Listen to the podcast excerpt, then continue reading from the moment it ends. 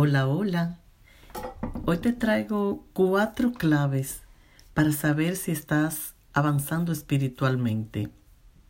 Una, ya deja de tomar todas las ideas como cierta y empieza a cuestionar tus pensamientos.